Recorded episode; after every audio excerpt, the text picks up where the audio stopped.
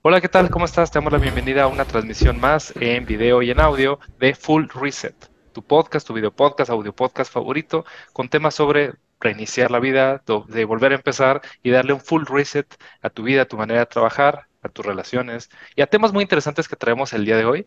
Como ya es tradición, tenemos aquí a José Valencia y a Mario Santos. ¿Cómo están chicos? José, ¿cómo estás? ¿Cómo te ha ido en esta semana?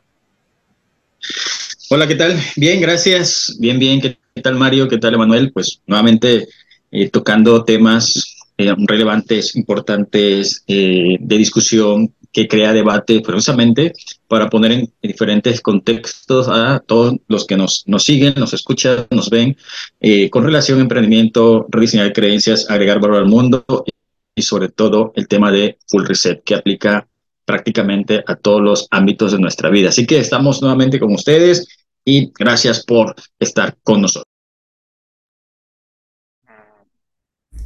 ¿Qué tal Manu? ¿Qué tal José? Muy buenas tardes a todo. O bueno, ¿qué tal si son días, mañanas, noches, en el horario que nos estén oyendo, visualizando el público? Pues muchísimo gusto de estar aquí después de unas cuantas semanas trayendo pues definitivamente pues toda la energía para la plática, para la conversación en este full reset. Entonces, Adelante, Manu, José, no sé quién, quién vaya a arrancar.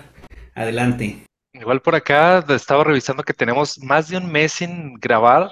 Una disculpa a nuestros seguidores súper fieles, porque tuvimos 10.000 pretextos, 10.000 situaciones que se nos enfermaron y mil, mil cosas. Recuerden que seguimos ahí en redes sociales. Síganos a José, a Mario y a mí, a Manuel, porque ahí cuando no tenemos transmisión, también seguimos platicando los temas que más nos gustan. Y justo hace unos minutos estábamos como arrancando en frío y, decidiendo, bueno, ¿qué tema vamos a platicar hoy? Y salieron dos que tanto Mario como José y yo estábamos súper emocionados de platicar. Y de hecho hasta salió una cosa bien interesante que es una ruleta de temas en las cuales en frío vamos a estar platicando sobre cosas que nos fascinan. Vamos a arrancar con uno. Ahorita mientras llegaba Mario estábamos precopiando, calentando, precalentando esto, que es sobre el tema del arte se puede emprender el arte, se puede lucrar con el arte y en el chat traíamos ideas encontradas.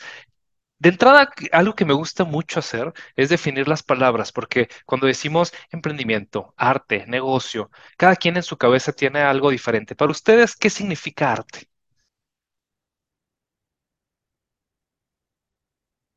Yo le vento la bola a José. Bueno, Mario, ah. Mario, ya tienes la, el turno, échale.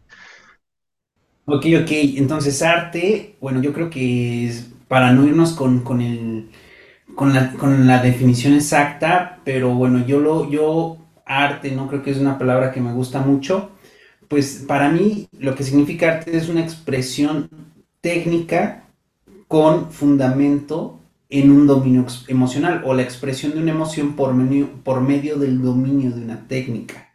Es decir, que requiere conocer cómo utilizar un instrumento eh, de cualquier tipo de instrumento, no exclusivamente los musicales, utilizar el medio a partir del cual se expresa ese arte y definitivamente que lleve un grado de expresión de dominio, o sea, que lleve un, nivel de calidad que le permita diferenciarse eh, a distinción de otro tipo de expresiones o diferenciarse de otro tipo de manejo, ¿no? Entonces, una, una expresión que conlleve un dominio de técnica y que lleve también a la, vez una carga emocional, una carga emotiva. Bueno, decía eh, Mario, sin irnos tan, sin tanto tecnicismo, creo que eh, la forma de expresión o expresarnos de alguna manera a través de la disciplina, a través del empeño y la pasión, pues vamos creando eso que nosotros llamamos arte a través de diferentes ámbitos, ¿no? A través de diferentes áreas. Definitivamente eh, la disciplina y eh, la técnica que cada uno de nosotros, cada una de las personas pueda eh, empujar o pueda inyectar en este caso, pues se convierte en eso, ¿no? Entonces, cuando los emprendedores y los chavos empiezan a, hablar de arte, y justamente esta semana, la semana pasada, en Tabasco principalmente, en uno de los, de los institutos, leía en las redes sociales eh, crearon un evento precisamente para poder impulsar el tema de las artes entre los jóvenes preuniversitarios, los chavos de bachillerato. Entonces, cuando eh, las instituciones educativas, en este caso, para ir entrando un poquito en eso, cómo es que ellos eh, conciben la parte del arte y lo hacen a través de, en este caso era la pintura, pero creo que los chavos eh, van adentrándose y van despertando en ese sentido de cómo ellos pueden expresarse, no solamente es, es ir a una aula eh, hacer tareas, pasar exámenes, cursar el ciclo, salir de la preparatoria y el nivel educativo que sigue, sino que en el Inter hay varias cosas que pueden hacer y cuando las instituciones educativas, a través de los maestros, que son pocos, pero existen, se crean estos espacios, se crean estos eh, eventos donde los chavos se pueden, pueden expresarse a través de las artes, particularmente eh, en este tema de la, de la pintura, es donde surge el punto, bueno, en términos generales de arte, ¿se puede o no se puede lucrar con las artes? Buenísimo. Y a mí me encanta ese tema, lo he discutido decenas de veces con amigos artistas, creativos, diseñadores, etcétera, y veo que cada quien tiene como una, una forma romántica de decir lo que es arte. Por ejemplo, para mí mi modo de vida es arte, lo que creo es arte, etcétera, etcétera. Entonces, voy a empezar así definiendo bien sencillo. Arte es una expresión del alma. Y a veces es más fácil decir que no es arte. En mi opinión, y ahorita lo discutiremos a más detalle, en mi opinión, arte no tiene un propósito funcional, no es hay mejor o peor arte, no es una expresión subjetiva 100%. Entonces, arte tuyo contra arte mío, pues quizás no es un tema competitivo. Decía Mario que pues sí tiene cierto nivel de calidad, pero es con calidad contra ti mismo. No necesariamente es justo decir, ah, tu obra es mejor que la mía, por lo tanto es mejor arte, ¿no? Es una cosa ahí medio curiosa. Y por definición, bajo la definición que yo manejo, arte no puede tener un fin comercial. El arte tiene una expresión egoísta. ¿Cuál sería la contraparte? ¿Cuál es competitivo? ¿Cuál tiene un fin comercial? El diseño diseñar una obra, diseñar un producto creativo. Y simplemente como contexto, en la ley mexicana, de hecho, las creaciones las divide la ley y en convenios internacionales en dos partes, la propiedad intelectual industrial y la propiedad intelectual cultural. Entonces el arte es cultura, en eso yo estoy yo, yo, soy muy creyente, no sé, una expresión, un libro, una película, un videojuego, cualquier cosa que no tiene un fin industrial, un fin de comercialización, entra más en el tema cultural. La parte interesante es cuando se unen las dos cosas, cuando hablamos de una industrialización del entretenimiento, de los juegos, de la comunicación, cuando hablamos de ese elemento cultural artístico, ya es donde empieza a haber esos roces, no tanto en los blancos y negros, sino en, en las gamas de grises, es cuando se pone muy interesante esta discusión. ¿Cómo ven? O sea, tú andabas así prendidísimo ahorita con lo, con el gobierno. A ver, cuéntanos más de eso que, que sucedió ahí en Tabasco. Bueno, eh, algunas veces, no siempre, eh, lo he visto al menos en dos, digo, debe existir más, pero estos espacios en las instituciones educativas, sobre todo en los colegios de bachilleres, eh, menciono dos, uno en, en, Emiliano Zapata, eh, hace algunos años se, se creó también un, un, evento, pero ahí no era de pintura, sino era de escribir, entonces eh, la, la, institución educativa pues se dio cuenta o quiso reafirmar de que efectivamente los jóvenes a esa edad pueden crear arte, en este caso a través de la literatura. Entonces se, eh, crearon eh, cuentos, crearon novelas que surgieron precisamente de los jóvenes que están en este nivel educativo. Entonces, cuando se pierde el enfoque de la educación, porque desde mi punto de vista, lo veo la, veo la conexión entre eh, la expresión artística como tal en este nivel educativo, en esta edad de los jóvenes. Creo que cuando hay una relación entre la educación, la enseñanza en, los, en las instituciones educativas y estas eh, se ven acompañados de una expresión artística a través de la pintura, a través de la fotografía, a través de la literatura en este caso, los jóvenes eh, encuentran esta relación y ese valor agregado de esos tres años que pasan en la preparatoria o el bachillerato. Y el otro ejemplo, el que mencionaba hace un momento, entonces la, la institución educativa, otro plantel de colegio de bachilleres, crea, esto fue la semana pasada, eh, este espacio precisamente para que los jóvenes eh, expresen, ¿no? Expresen, eh, se expresen a través de, del arte y en este caso fue el tema de la pintura. Entonces, para mí es importante, lo, lo veo como, como docente, ¿sí? En este sentido, de que el arte, la expresión artística que se crea en estos jóvenes y lo pueden expresar, válgase la redundancia, a través de la pintura o de la literatura, que son los dos ejemplos que he visto, creo que tiene eh, un fin eh, más allá de solamente la pura, lo, lo netamente secular, sino que ya hay una conexión más cultural y más artística.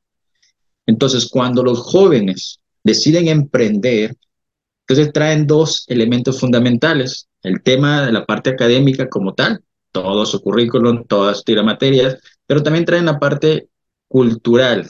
Entonces, cuando ellos van a emprender, se pueden encontrar con esta disyuntiva que tú mencionabas, ¿ok? El arte, ¿se puede lucrar propiamente eso o cómo puedo yo emprender? ¿Cómo puedo yo emprender?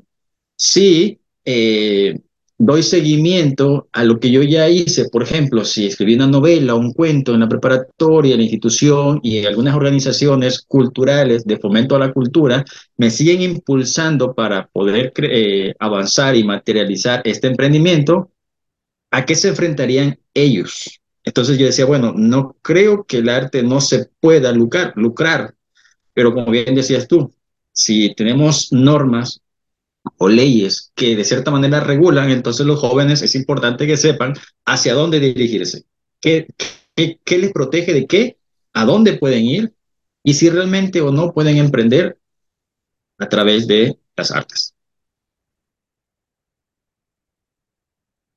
Yo creo que aquí es un punto de vista muy interesante porque voy, voy, voy a decirlo así también como fundamentando lo que ahorita nos decía José y retomando lo que ahorita nos decías, Manu.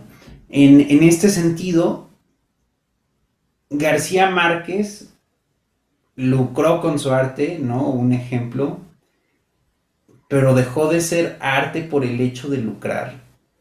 Creo que tengo, tengo esa, esa pregunta, ¿no? Creo que alrededor de todas las, las siete bellas artes y alrededor de las nuevas artes, ¿no? Que también se han ido dando, ha habido un lucro. Creo que, que de, de, ninguna manera el, lucro nunca ha escapado de la historia del arte en sí misma. Porque de, de una manera u otra, el, si habláramos de un mecenazgo, si nos remontamos a los pintores renacentistas, eh, pues el pago de la obra pues fue este patrocinio, ¿no? Y, que muchas veces la parte lucrativa, ¿no? Porque de, depende de la arista con la que se vea porque muchas veces los artistas, los creadores, los creativos, en, en este sentido, eh, mientras haya alguien interesado en pagar, en consumir lo que creaste, pues efectivamente, pues es, es comerciable, ¿no? Estamos hablando que se convierte en un tema capitalista, pero que por otra parte, lo, que, lo que se habla mucho, de lo que se observa mucho es del arte que no se logra comercializar. Y creo que ese es, ese es, ese es el punto también desde donde dirijo mi participación. Donde muchas personas, quizá con el talento, ¿no? También voy a decir gente que apenas está desarrollándolo, que lo lleva más en un nivel de hobby, de una afición, no tiene eh, tan desarrollado ese talento, puede elegir, no lo quiero hacer público, no quiero compartir lo que hice, lo que creé, porque como platicábamos aquí en el último, en el último programa, a final de cuentas, hacer pública una creación, hacer público algo que se hizo, pues de, eh, termina hacer que la persona se coloque, voy a decir, entre comillas, en un lugar vulnerable. Digo entre comillas porque hay gente que se encuentra muy cómoda con la atención, con el estar dialogando de la obra, estar platicando del proceso creativo, etcétera, pero puede ver gente que no se encuentre interesada en, en todo ese fenómeno que se da muchas veces o alrededor de la obra o alrededor de la persona misma, ¿no? Entonces, de, desde ahí oriento mi, mi participación ahorita. Ah, y como yo lo venía comentando, no hay blancos y negros. Creo que esto hace más difícil la discusión porque hay muchas capas, muchas transiciones. A mí lo que me gusta mucho es dividir el aprendizaje. Me toca enseñarle a personas a crear, a diseñar, a hacer productos. Entonces hay como tres niveles. El primer nivel es que te la capacidad de crear algo. O sea, mucha gente quiere escribir su novela, quiere crear su producto, su juego y nunca llega a ese punto. Quiero hacer un podcast, quiero hacer algo, nunca lo hace, ¿no? Entonces el primer punto es tener la capacidad de hacer algo. Nada, más por el hecho de que exista, ¿no? Y como bien lo mencionaba, la parte amateur, la parte jovista, pasatiempo, o sea, lo haces en tu tiempo libre y eso funciona mucho en los deportes, ¿no? De que empiezas a jugar X deporte y simplemente por el hecho de que te gusta y que vas desarrollando más habilidad, como bien decía Mario. Pero el siguiente nivel es cuando no solamente lo haces solamente lo haces y ya, sino que tiene un nivel competitivo. Lo haces a un nivel que a otra persona le gusta y es donde se junta el arte con el diseño. No solamente hago que me gusta, hago algo que me gusta a mí, sino ya le empieza a gustar a otra persona. No hay dinero por medio, simplemente hay gusto y competitividad. Esta persona lo hace mejor, la atención de la persona es limitada, entonces entre cinco opciones me voy por la mejor, por la que más me gusta, etcétera. Y ya entra una empatía del artista o del diseñador, como le querramos llamar, entra una empatía de que otra persona le gusta lo que tú creaste. Entonces es aprender a crear y aprender a hacer que otras personas les guste lo que hacemos. Y el tercer nivel es no solamente eso, sino ya entra el tema del dinero y lo que mencionó Mario fue, uy, hay muchísimas cosas. De entrada, para poder crear necesitamos tener la oportunidad de tener tiempo libre y eso involucra un patrocinio, un mecenazgo, una, un subsidio que, por ejemplo, en las familias lo hacen nuestros padres. Cuando estamos adolescentes o algo así, nosotros no trabajamos, nuestros padres cubren nuestros gastos. Cuando estamos de deportistas, mismo caso, nuestros padres pagan nuestra educación, nos lastimamos y pues ellos pagan la rehabilitación, por decirlo así, hasta que llega un punto donde el amateur empieza a ser semiprofesional, empieza a ganar los primeros dólares por su trabajo, ya sea por transformando su tiempo, transformando su talento, vendiendo productos. Y después entra un tema que Mario mencionó muy interesante que puede dar para horas y horas de charla, que es, por ejemplo, la capitalización, que a veces la confundimos con el capitalismo en el cual capitalizar, algunos lo definen como un producto de un trabajo, poderlo transformar en dinero, y el capitalismo lo definen más como una persona que por tener los medios de producción de alguna manera, por tener recursos, puede contratar artistas, contratar diseñadores para crear un producto que genere a su vez mayor dinero y entra un tema de inversión, entra un tema de mecenazgo, que no necesariamente hay un retorno de inversión y cosas bastante locas y bastante, bastante interesantes. Entonces yo creo que hay muchos niveles, muchas capas diferentes. No es lo mismo em, poder emprender en términos de arte, eh, hago un libro y emprendo y gano dinero, por ejemplo, contra realmente tener una estructura que dure muchos años, que tenga miles de personas. Y otra cosa también muy relevante que ahorita estuvo platicando eh, José es el tema de emprendimiento.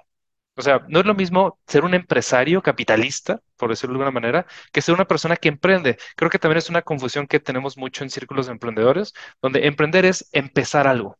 De hecho, se puede emprender en arte sin necesidad, en mi opinión, se puede emprender sin necesidad de ganar mucho dinero, de cambiar tu estilo de vida, tal vez. Por eso a mí la palabra emprendimiento y emprendedurismo, que ya está en desuso, se me hace tan amplia, entonces, un grupo, un colectivo de artistas, un grupo de personas que en su tiempo libre deciden empezar a profesionalizar, pasar de amateur, semiprofesional a profesionalizar, es decir, tener tu estilo de vida principalmente sostenido por tus creaciones originales artísticas literarias, creo que involucra ir tomando muchas decisiones. Hicieron mi participación con que ir brincando esos niveles involucra cierto sacrificio. Uno de ellos, lo, bien lo dijiste, deja de ser arte y se convierte en otra cosa finalizo con que es arte, de arte pasa artesanía, empieza a haber dinero involucrado, después empieza a haber una creación profesional y al último, no todos dan el brinco directamente de arte hacia ese, es de profesional a industrial, donde entra un tema de industrialización que conocemos a lo largo de la historia de la humanidad, en el cual pues se optimizan las ganancias, se optimizan cosas, pero quizás es lo que la menor cantidad de gente se va a la, parte de la industria y se queda entre ese arte, una creación sin fines comerciales, una artesanía, poco a poco empieza a generar un movimiento económico hasta un producto profesional, gente que vive 100% de las cosas que está creando. ¿Cómo ves, José? Me parece interesante porque creo que vamos a tener una segunda parte de este tema. Eh, la idea es poder dar el, todo el contexto necesario de cómo lo vemos diferentes puntos de vista. A lo mejor tú desde la parte de diseño, la parte de creación, la parte de eh, entretenimiento, que en algún momento se puede monetizar y puedas emprender. Eh, Mario nos da ese punto de vista también más enfocado a la parte artística propiamente dicho. Eh, sin embargo, continúo, continúo viendo desde el punto de vista académico y la relación que existe eh, en esto, lo decíamos en el chat, ¿no? O sea, ¿cómo puedo, como profesor, como docente en la parte educativa, poder darle una orientación precisamente a los chavos preuniversitarios y universitarios? Voy a traer dos ejemplos. Número uno, me contacta una persona eh, una muchacha que quiere eh, una asesoría para el tema de estudiar un posgrado, porque había estudiado, o estudió, mejor dicho, artes plásticas, pero en México no encontró oportunidad para eso. Entonces, que quiere estudiar un posgrado en otra cosa totalmente distinta. ¿Sí?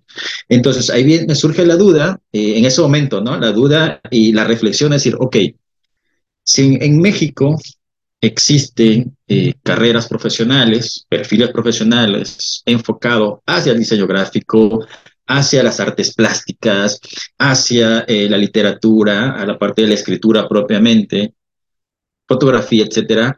Eh, ¿Cómo es que en nuestro país no existe ese nicho, ese mercado, esa oportunidad y que eh, llegar al punto en que los jóvenes digan, hijo, me arrepentí de haber estudiado esto porque realmente no encuentro, ¿no? Se te pone en esas palabras. Entonces, ahora que traemos el tema de que se puede o no lucrar con el arte, entonces yo lo veo como profesor y digo, ok, tú has estudiado, has decidido estudiar artes plásticas, ¿qué puedes hacer? ¿Qué puedes hacer como un profesionista de las artes plásticas? Ahora, si nosotros hablamos de emprendimiento, ¿qué herramientas podemos decir? ¿Hacia dónde podemos orientarlos? Hacia dónde vamos a, a empujar que estos cientos de profesionistas en México eh, no lleguen al punto de arrepentirse de haber estudiado eso. No que no puedan estudiar posgrado, por supuesto que lo pueden hacer, pero el punto es que ese, ese full reset que ellos vayan a hacer no sea porque me equivoqué de carrera, porque las artes definitivamente no puedo vivir de ellas. Hay pensamientos encontrados, hablamos de historia del arte, muchos artistas que nos clásicos que nosotros eh, hemos leído, conocido, eh, eh, sobre todo ¿no? en la parte eh, de la universidad y, por cultura general, pues muchos después de su muerte fue que empezaron a tener relevancia, ¿no? Sus creaciones, sus creaciones. Ahora, en nuestro siglo, en la parte académica, preuniversitaria y universitaria, si no existe un, un mercado donde estos profesionistas puedan ejercer y puedan desarrollarse profesionalmente, entonces tenemos ahí podría existir un problema de currículo, de visión, tanto de la institución educativa como de quien va a estudiar esa carrera. Ahora, ya estudié la carrera, ¿qué puedo hacer? ¿Hacia dónde dirigir? Ah, bueno, si estudias esta carrera, tienes eh, legalmente, te, te, respalda la, la, ley por esto y esto que mencionaba Emanuel, ¿ok? Por la parte propiedad intelectual y por la parte creativa culturalmente hablando. Entonces, ah, ok, entonces los chavos, yo, yo les aseguro que muchos no saben lo que tú acabas de decir, ¿sí? Que, que no tienen esa, pero ese es precisamente el, el, propósito de poder compartir esto. Ahora, eh, decía, decía hace rato Emanuel,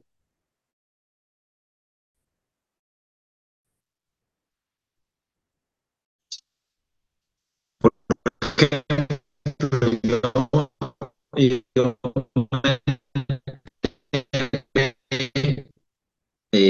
hace algunas semanas, bueno, pues se llama eh, Quetzal Fuerte. Un, eh, estudió arquitectura, es un grafitero, y que eh, lo eligieron para que él diseñara eh, todo el tema artístico de los Latin Grammy. Se llama Quetzal Fuerte. Entonces ahí viene mi punto, digo, ok, de ser un artista, es muralista, es dibujante, es arquitecto, es gra grafitero, como dice él, ¿sí? Como profesión, como emprendimiento, como creación, como arte, eh, son esos eh, ejemplos o casos de éxito donde los jóvenes pueden mirar qué puedo hacer con esto. Sí, podemos eh, remarcar, se puede lucrar probablemente eh, el arte o no, pero creo que vamos, podemos ir un poquito más allá para darle herramientas precisamente a los que en algún momento quieran emprender de esto, porque aquellos que hacen una, una galería, una exposición, eh, ¿Cuál es el objetivo? Creo que vas de, un tema más particular. Esta es mi, eh, mi, creación, la pongo al público ¿no? y, cierro con esto. Eh, los emprendimientos eh, sociales. ¿sí? ¿Cómo se mantienen desde el punto de vista de emprendimiento los proyectos sociales? Debe, debe existir en algún momento eh, un recurso para operar. Si no quieres ser lucrativo o no te quieres darte de alta como una empresa lucrativa, pues lo haces como no lucrativa. Pero de algún, de algún lugar debe salir eh, eso que decían ustedes, ese subsidio, ese mecenazgo, eh, ese apoyo para que pueda operar. Ahora, si te vuelves lucrativo, pero sigue siendo un impacto social, sigue siendo una organización, un proyecto social, pero que se puede monetizar. Yo creo que son algunos de los elementos. ¿Monetizo o no monetizo? M más allá o adicional al tema de que si lo vuelvo eh, capitalista, decía un momento, ¿no? Y Mario mencionaba algo, ¿no? La parte humana y la parte capitalista de, de, esta parte del arte, pero si lo traemos al tema de, de, los emprendedores, creo que lo que estamos mencionando, pues le, le da luz. No están perdidos el hecho de haber estudiado esto, pero también pueden tener esta, este otro conocimiento, estas otras herramientas, información, de que sus creaciones pueden ser eh, cubiertas o respaldadas o resguardadas bajo la ley. Lo importante creo que podemos darle es lo que tú estudiaste, lo que puedes hacer, hacia dónde te puedes dirigir. Muy bien, José. Voy a decir rápido mis dos ideas y después las voy a desarrollar cada una. La primera es, si yo, eh, si yo, si yo volviera, porque a mí me pasó y en mi caso fue así, si yo, en mi caso fue que yo tenía, yo quería estudiar o letras o filosofía, esas dos principalmente. Estudiar, por ejemplo, un, área, una, si estudiar una carrera del área de humanidades, pero complementarlo también con otra formación eh, con la que la persona tenga afinidad, que tenga habilidades y o estudiar la carrera en la que tenga afinidad definitivamente y de manera complementaria seguir desarrollando su arte. Esa es la primera idea que quiero empezar trabajando. Y la segunda idea eh, que quiero desarrollar ahorita les estoy diciendo para que no se me escapen. En este sentido es, muchas veces lo que es, se convierte en una paradoja. Se convierte en una paradoja este, en este tema definitivamente porque se convierte como en este poema de Benedetti, eh, que algo así que no me acuerdo el nombre, pero el poema habla de que es un contable y miro el reloj y ya son las tres, y él está sumando, pero en pocas palabras su mente y su corazón están metidas en su arte. Entonces digo que se, empiezo por esta idea y después me regreso a la otra, porque parece ser una paradoja, porque muchas veces eh, parece que el ser humano está casado con el sufrimiento, digo parece, y muchas veces con muchos artistas, cuando creen o sienten que están en la obligación de tener que trabajar para subsistir o para tener que crear y no contar con esa libertad para crear, pues definitivamente se siente muchas veces como una cárcel. Que la, los deseos, la ambición, el, las aspiraciones reales de una persona, pues muchas veces se ven encubiertas por la necesidad inicial de subsistir y desde ese sentido también establezco el, el, fundamento de la primera idea que quiero decir, ¿no? Porque muchas veces la propia necesidad de un joven, de una jovencita, de, de alguien que tiene 17, 18 años y que está aprendiendo o está por salir del bachillerato de la preparatoria, pues muchas veces eh, si la familia pues tiene esta soltura económica o si tiene esta capacidad de apoyar a la persona en el arte o de seguir patrocinando, pues sí se convierte en un, en un beneficio, ¿no? Pero son, son más las personas que tienen que luchar contra corriente para poder seguir desarrollando ese arte. Y ojo, no todas las, voy a decirlo, no todas las artes son igual de democráticas, ¿no? Porque puedo decirle, decirlo así. Por ejemplo, alguien que quiera hacer eh, cinematografía, por ejemplo, va a ser un arte mucho más complicado, mucho más técnico, con muchos más insumos, con mucho más gastos que alguien que quiera hacer, eh, por ejemplo, literatura, escribir, ¿no? Y también comprar libros es, es un tema que la persona necesita tener un presupuesto o tener acceso a una muy buena biblioteca, ¿no? Eh, de, decirlo en esos dos sentidos. Pero rescato estas dos ideas, ¿no? Que muchas veces es el tema de cómo la persona y cómo el corazón de esa persona tiene que renunciar aparentemente a algo que ama demasiado, ¿no? Algo que le es, es como un amor imposible muchas veces en, en esta parte de te quiero pero no puedo estar contigo en este momento.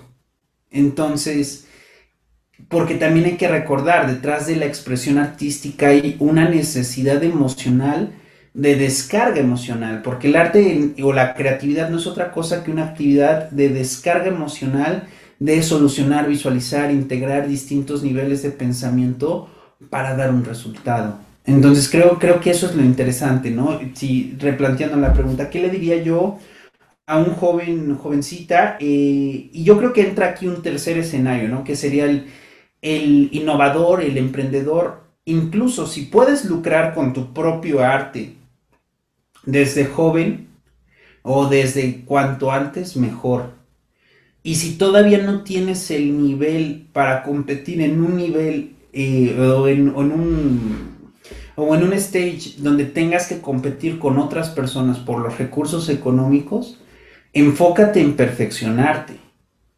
Porque en realidad lo que también nos observamos muchas veces detrás de estas historias es este aspecto de, de cómo pulir ese arte, de cómo perfeccionarlo, porque en realidad el público, ¿no? En la mayoría de los casos, o termina comprando algo de muy de calidad o algo que es completamente del gusto universal, ¿no? Que, que quizá en aspectos artísticos, aspectos técnicos va a tener muchos detalles, pero para el gusto promedio puede ser eh, del gusto popular, ¿no? Entonces están esas dos opciones, desarrollarse y tener también esa autoconciencia como, como creador, como autor, y, competir, porque realmente competir en cualquier tipo de, de certamen te da un panorama de qué estás haciendo y qué están haciendo los que están ganando.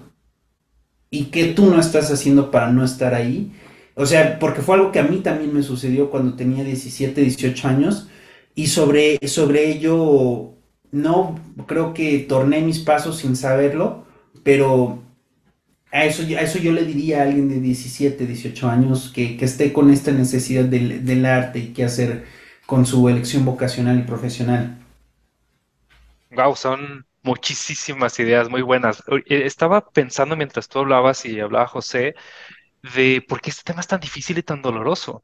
Y coincidí, o sea, estaba pensando y tú lo mencionaste y dije, estamos conectados, en que es paradójico. Vivimos en una paradoja, realmente lo es, porque tenemos esa esa necesidad de recursos, pero también no puedes crear arte por los recursos en sí mismos. Es paradójico, es contrastante, es opuesto.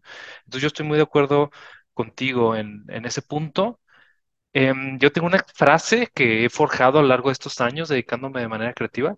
Para tener libertad creativa requieres libertad económica. No puedes decir lo que quieras y crear lo que quieras si no tienes los recursos para hacerlo pero a su vez muchas veces creas por una expresión del alma que no puede tener un retorno de inversión. Veo en muchos colegas, en muchos amigos, que cuando te involucras el tema de ventas, el tema de dinero, que obviamente está muy relacionado con emprendimiento, ahorita lo toco, pero cuando lucras con tu arte, se siente que estás prostituyendo tu arte. Y de la misma manera como es tu arte, como es tu expresión artística, una identidad tuya conectada con tu alma y con tu esencia, sientes que te estás prostituyendo. Y eso le pasa muchísimo a colegas, amigos que tienen este enfrentamiento de ideas que menciona Mario. O sea, necesito tener un trabajo de 8 a 5 para poder comer y poderme expresar de manera diferente. Y es donde entran todos los temas de diseño, ¿no? Cuando creo para otra empresa. Lo que le pasa mucho a colegas eh, animadores, artistas, es la alineación del trabajo. Me pagan, pero ese trabajo no me pertenece porque se lo estoy vendiendo a alguien más. Y, y temas más profundos que posiblemente después pudiéramos platicar.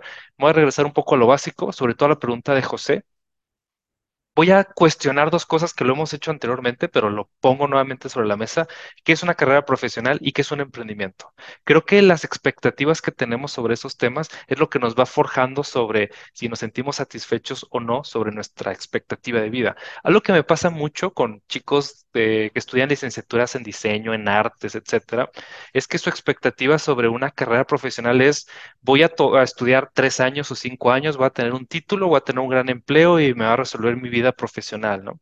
También hay otras expectativas sobre una carrera profesional, como que es un espacio donde va a conocer contactos, donde va a conocer profesores increíbles, etcétera. O también que tengo un título, que solo por el hecho de tener un título, como se hacía en la antigüedad, esto me da ciertos beneficios, ciertas garantías, ciertas oportunidades. Entonces, cada quien define su carrera profesional de manera distinta.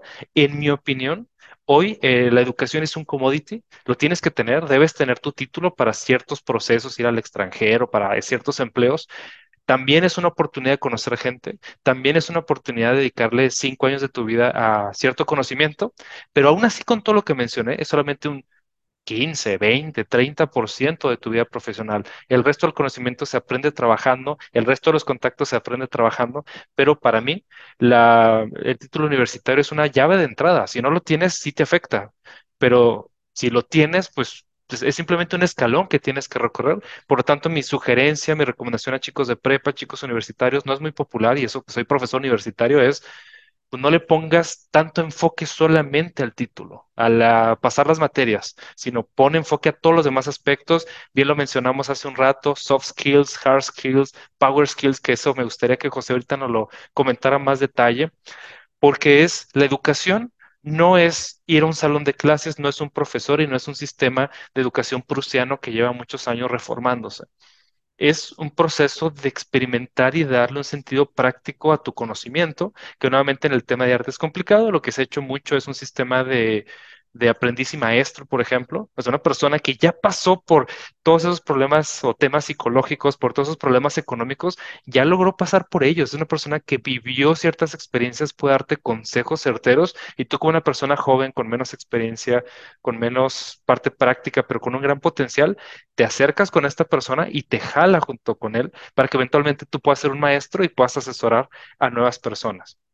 Y finalmente, en tema de emprendimiento, creo que lo romantizamos mucho. Emprender es ser tu propio jefe, emprender es ser una figura que van a seguir y de hecho hay hasta fenómenos que platicamos anteriormente como el CEO como figura política, como figura de influencia pero nuevamente, sin brincarnos tanto, sin irnos así exponencialmente a convertirnos en el siguiente Elon Musk y transformar la forma en que se vive la humanidad, un emprendimiento, en mi opinión, es encontrar oportunidades y necesidades en el mercado.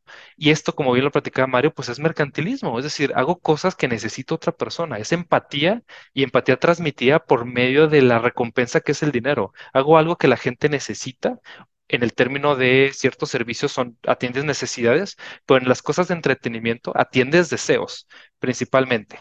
Entonces, al momento de atender deseos, pues sí, lo haces por un intercambio económico. ¿Por qué me conviene a mí hacer esto para ti? Ah, pues porque hay ese tipo de cosas. Y entra otra paradoja nueva que yo la he experimentado y me ha llevado a reiniciar la forma en que tengo mis relaciones personales. Por ejemplo, no sé si han escuchado esa frase, los vendedores no son tus amigos, tus compañeros de trabajo no son tus amigos, tus jefes no son tus amigos, ¿no? Entonces, a veces confundimos las relaciones sociales, la creación, con la parte comercial. En el momento en que un cliente deja de pagarte, pues se termina la relación contractual, por decirlo así. Pero un amigo cuando no te invita una cerveza, pues no deja de ser tu amigo.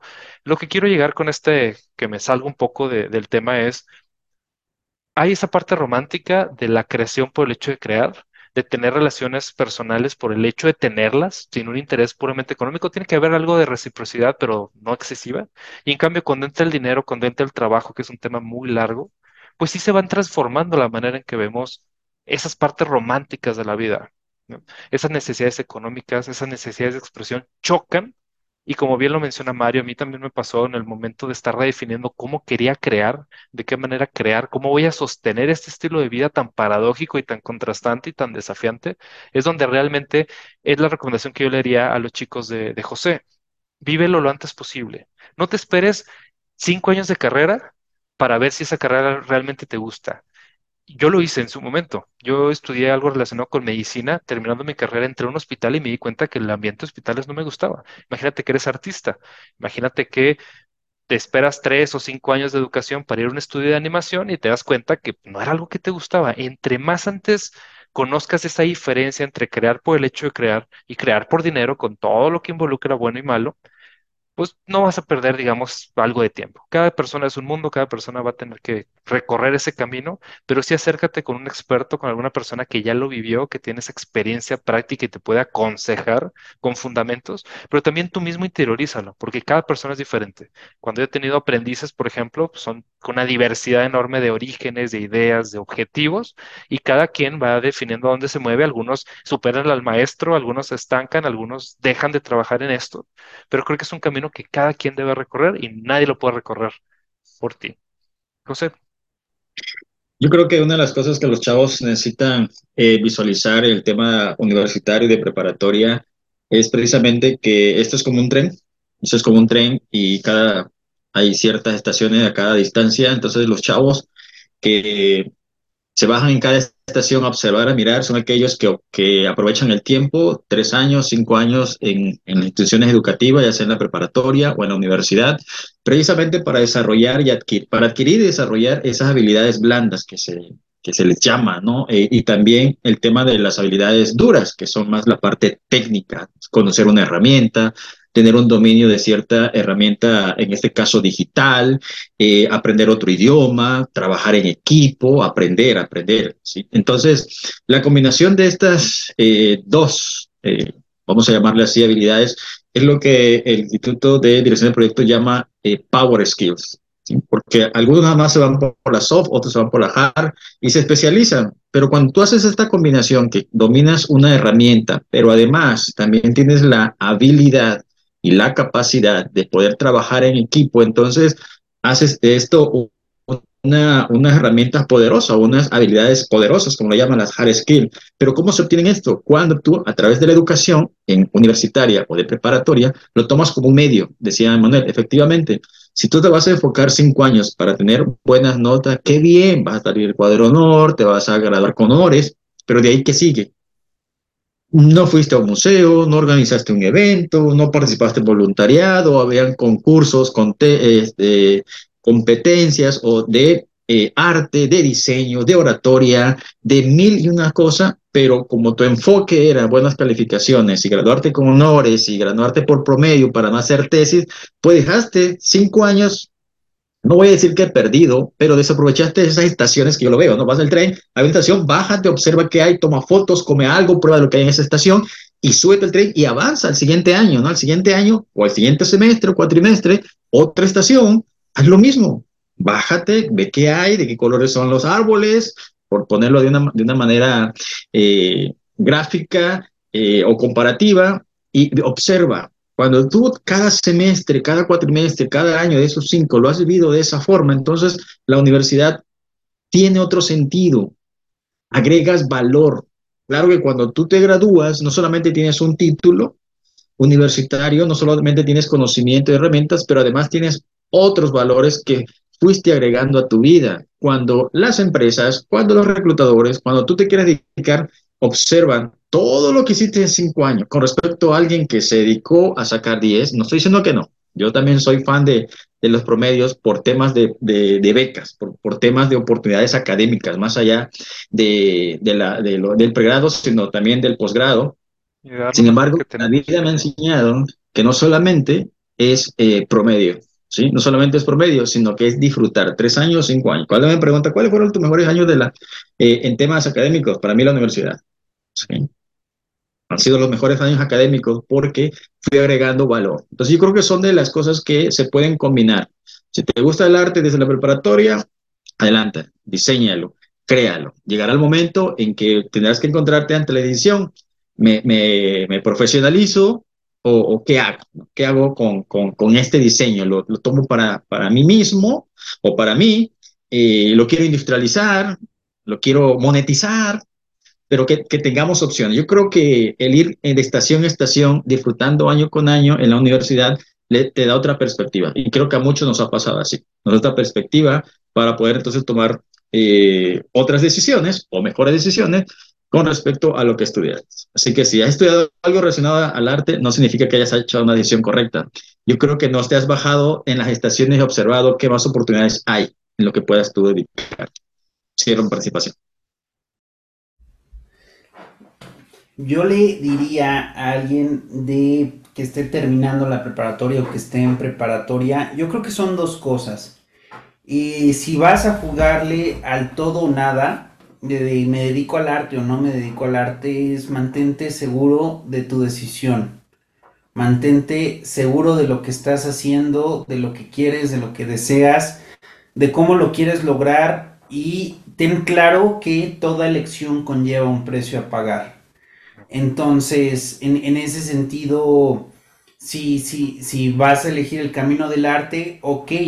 Entonces, entiende que el ir formulando un nombre, un camino, una reputación, pues definitivamente va a conllevar el desarrollo, va a conllevar pues el esfuerzo, va a conllevar que no va a ser un reconocimiento instantáneo, a menos de que seas un personaje súper destacable, ¿no? Que destaques eh, al instante. O es el talento que te lleve a abrir todas las puertas de inmediato, o lo que va a hacer es que poco a poco tienes que ir construyendo tu nombre, y poco a poco tienes que ir construyendo tu autoridad, tu dominio sobre un área, sobre un tema en particular. Entonces, desde esa perspectiva, eh, es en ese sentido. Y si ya estás en alguna etapa o en algún momento en la vida donde ya tuviste que elegir otra área sobre tu actividad y tienes eh, este sentimiento, esta idea de que estás traicionándote a ti mismo, a ti misma, pues definitivamente yo te invitaría a reformular, ¿no? A qué estás pensando y que identifiques qué beneficios estás recibiendo por realizar esa actividad y que mientras tú no tengas un mapa, un mapa claro que estés ejecutando dentro de lo que quisieras estar realizando, pues solamente estás con una fantasía de lo que podría ser, pero no con una realidad. Y si lo que tienes ahorita es una realidad que sí te sustenta, que sí te da para el día a día y que sí te da para tus gustos, qué bueno, sino y, y porque también y de repente ocurre que también esta situación es por una necesidad de victimismo. Entonces, en, ese sentido, pues hay que, hay que darle la vuelta y ok, no estoy ejecutando mi, mi arte, pero me estoy yendo de vacaciones. O quieres sacrificar una cosa por la otra. Y si realmente sí estás dispuesto a hacer ese intercambio, adelante. Pero lo ideal es evitar que se fugue la energía en el quedarse en el hubiera o quedarse en el las cosas serían distintos, ¿no? Concentrarnos en lo que sí es construible en ese momento y yo creo que depende como del momento, la edad eh, en que esté viviendo, que esté aterrizando la persona. Uy, yo estoy completamente de acuerdo contigo. La palabra victimismo me conectó emocionalmente mucho porque yo lo veo y quizás yo también he sido cómplice de, de aquello, he sido parte de expresiones como, no sé, el gobierno debería darnos dinero para poder subsistir creando cosas, no hay oportunidades suficientes, nadie nos apoya, los clientes no nos, o los, el público no nos consume nuestro producto, entonces sí se convierte en un victimismo, nuevamente de crear una realidad. O sea, yo soy muy creyente de que la realidad es negociable, es una frase muy famosa, de que la realidad se puede transformar, pero sí, actualmente estás aquí, y con nuestra creación podemos soñar, podemos innovar, podemos hacer muchas cosas, pero sí debemos transformar nuestra situación actual, ser realistas por un momento, ser soñadores por otro, cambiarnos la gorra y decir, esta situación puede cambiar, es dinámica. Mencionaste la reputación, mencionaste que el, bueno, se comentó que el fracaso es aquello que nos, nos desmotiva y nos hace que ya no sigamos creando cosas. Y algo que le menciono mucho a estudiantes, a personas a las cuales les doy mentoría o así, es que esto es un camino largo tenemos en, el occidente mucho esa idea de yo ya hice lo que tenía que hacer y a partir de aquí me empieza a ir bien, ¿no? Como con los títulos profesionales que, ah, por cierto, José nos, avisó de que tenía que irse a, otro, a otra grabación, nos, nos deja muchos saludos, les mando un saludo a toda la gente que nos está escuchando y nos espera en el siguiente episodio. Entonces, algo que veo mucho con estudiantes es que creen que el título profesional es el cierre del camino cuando es el inicio del camino. Y eso lo veo mucho en artes orientales, artes marciales, disciplinas orientales, ikigai, etcétera. O sea, el haber creado tu primer libro, tu primera obra, tu primer lo que sea, es el camino para el siguiente. Tú solo eres mejor hasta que es el siguiente producto y solo dejas de aprender y dejas de mejorar hasta que te mueres. De hecho, en artes marciales hay, por ejemplo, una cinta negra que solo se da hasta que tú falleces, porque llegas el punto máximo de tu vida de aprendizaje. Mientras que en este lado, continente americano, México, Latinoamérica, Estados Unidos, pues es como que hago las cosas por un objetivo muy claro, obtengo mi título y a partir de aquí ya no necesito aprender más. Y eso hay que darle la vuelta completamente, más si somos creativos y hacemos cultura, si hacemos obras creativas, entretenimiento como negocio, como forma de vida, necesitamos estar aprendiendo todo el tiempo y nuevamente aceptar que el siguiente producto va a ser mejor que, el actual. Pero si no hacemos e, este, si no hacemos este producto, y bien lo mencionó Mario en la transmisión anterior, si no hacemos este, no podemos pasar al segundo. Tenemos que pasar por ese dolor, por ese arrepentimiento, por esa crítica social a algunos no les gusta y está bien, es válido. Demostrar, yo le digo mucho a mis, a mis alumnos, les digo, aquí pueden pasar muchas cosas. Que descubras que esta carrera es para ti y que estés dispuesto a pasar por el dolor y el sufrimiento, o que descubras que no es para ti. Cualquiera de las dos es buena. Lo único que no se vale, en mi opinión, es quedarte estancado. Ni salir, ni seguir.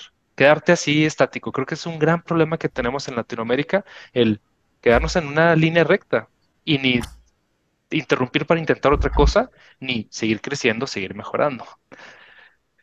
Y el victimismo, nuevamente, me llamó mucho la atención. Y ese tema de la fantasía. Sí, yo, yo entiendo que los creativos, artistas, filósofos, tenemos que vivir en mundos de fantasías, en el mundo de las ideas. Sí, sí, lo entiendo, es parte de nuestra esencia. Pero también a veces regresar al mundo mortal, al mundo terrenal, para no vivir extraordinariamente en una situación que no es cierto, que no podemos sostener, que no puede seguir. Tenemos que transformar la realidad, no solamente construir una irrealidad, que veo mucho en este medio.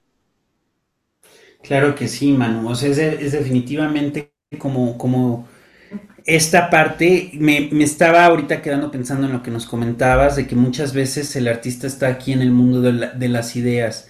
Pero voy a decirlo así, yo soy de la idea de que la magia ocurre cuando estas personas que les gusta vivir en el mundo de las ideas pueden observar la realidad, ¿no? Cuando observan y buscan que estas soluciones sean plausibles, sean creables, sean transmitibles, que puedan generar un impacto, porque definitivamente eh, conforme vamos definiendo y construyendo cuáles son las áreas de la creatividad en las que nos gusta trabajar, en las que nos gusta participar, sin duda alguna, pues vamos definiendo ese propio camino. Y, y al final de cuentas, ningún camino es igual, ningún camino es igual porque el, el, que un artista triunfe, eh, además del, del, esfuerzo individual, pues también es que su entorno, su colectivo lo abrace y también lo lleve a ese punto, ¿no? Hay que, hay que verlo como, como un aspecto dialógico o un aspecto dual, donde el, el hecho de que,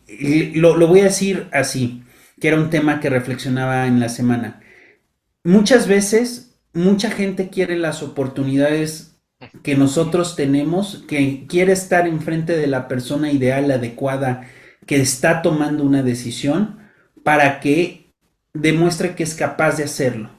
Y en ese ejemplo lo vemos muchas veces en los negocios, en el amor, etcétera, que tan solo con una oportunidad, hay mucha gente allá afuera en búsqueda y con la necesidad de una oportunidad. Hay muchas mentes brillantes, hay gente muy talentosa, hay gente muy artística que tan solo está esperando una oportunidad de estar frente a la persona adecuada que pueda valorar aquel progreso y que esa persona se, se pueda catapultar. Entonces, en, el quejismo, en el victimismo, en el qué sería y cómo sería, no, yo creo que realmente hay que ver qué sí se tiene qué sí se puede hacer y tratar de moverse hacia donde la persona puede prosperar y florecer.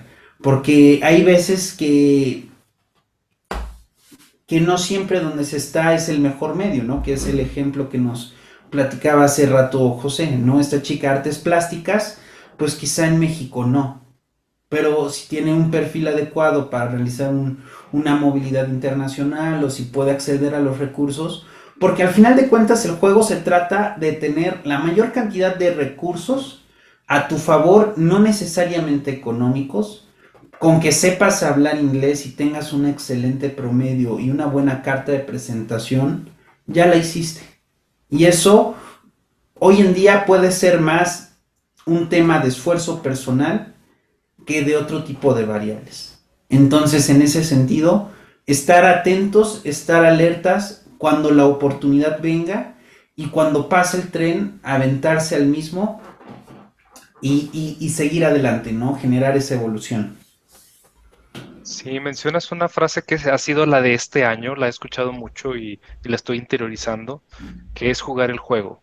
Nosotros como creativos, artistas, recién egresados, jóvenes profesionistas, ponle el nombre que sea, no nos enseñan a jugar el juego, sobre todo cuando no vienes de una familia de artistas, no vienes de una familia de creativos, de ingenieros, de lo que sea. O sea, eres el primero en tu círculo social que toma ese brinco drástico, no sabes jugar el juego.